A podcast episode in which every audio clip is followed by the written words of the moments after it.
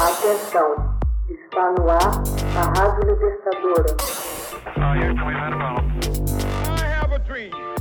Assim sendo, declaro vaga a presidência da República. Começa agora o Hoje na História de Ópera Mundi. Hoje na história, 14 de dezembro de 1939, a União Soviética é expulsa da Liga das Nações.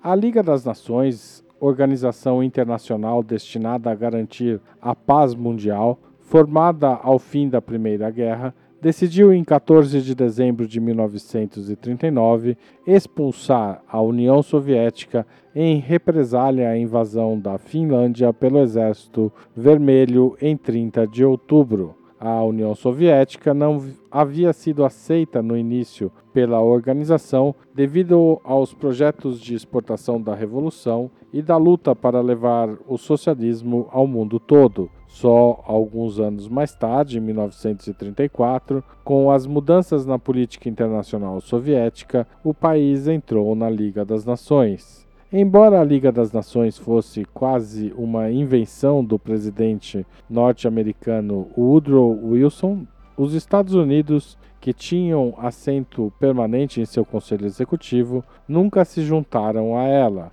Isolacionistas no Senado norte-americano tentaram dissuadir o país a intervir na Primeira Guerra Mundial, alegando que o conflito era mais uma guerra civil europeia do que uma verdadeira guerra mundial. Apesar de a Liga ter nascido com a nobre missão de prevenir e evitar outra grande guerra, ela logo se mostrou ineficaz, incapaz de proteger a China de uma extensa invasão japonesa ou a Etiópia de uma ocupação italiana.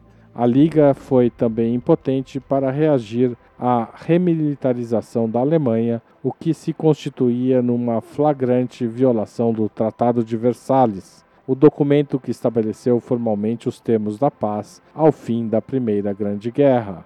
A Alemanha nazista e o Império do Japão retiraram-se da Liga em 1933 e a Itália fascista fez o mesmo em 1937. Os interesses estratégicos da União Soviética nos anos que antecederam a Segunda Guerra tornaram-se evidentes com a celebração do Pacto Molotov-Ribbentrop e a consequente ocupação do Oriente da Polônia em setembro de 1939, alegadamente para proteger seus irmãos de sangue, os ucranianos e os bielorrussos, das ameaças da Alemanha e da Polônia. Os países bálticos, Lituânia, Letônia e Estônia, pressionados por Moscou, assinaram tratados de defesa e assistência mútua cujos termos permitiam à União Soviética implantar bases aéreas e navais nesses territórios. Entretanto, a invasão da Finlândia, para o que não havia aparente justificativa aos olhos dos membros da Liga das Nações, visto que não existia tratado firmado nem provocações partidas do Estado escandinavo que pudessem justificar a agressão, resultou numa reação de condenação em escala mundial.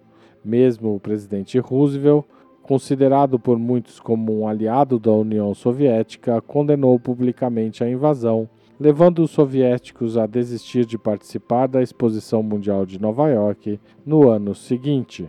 Hoje na história, texto original de Max Altman, locução de Haroldo Cerávulo, gravação Michele Coelho e edição Laila Manoeli. Você já fez uma assinatura solidária de Opera Mundi?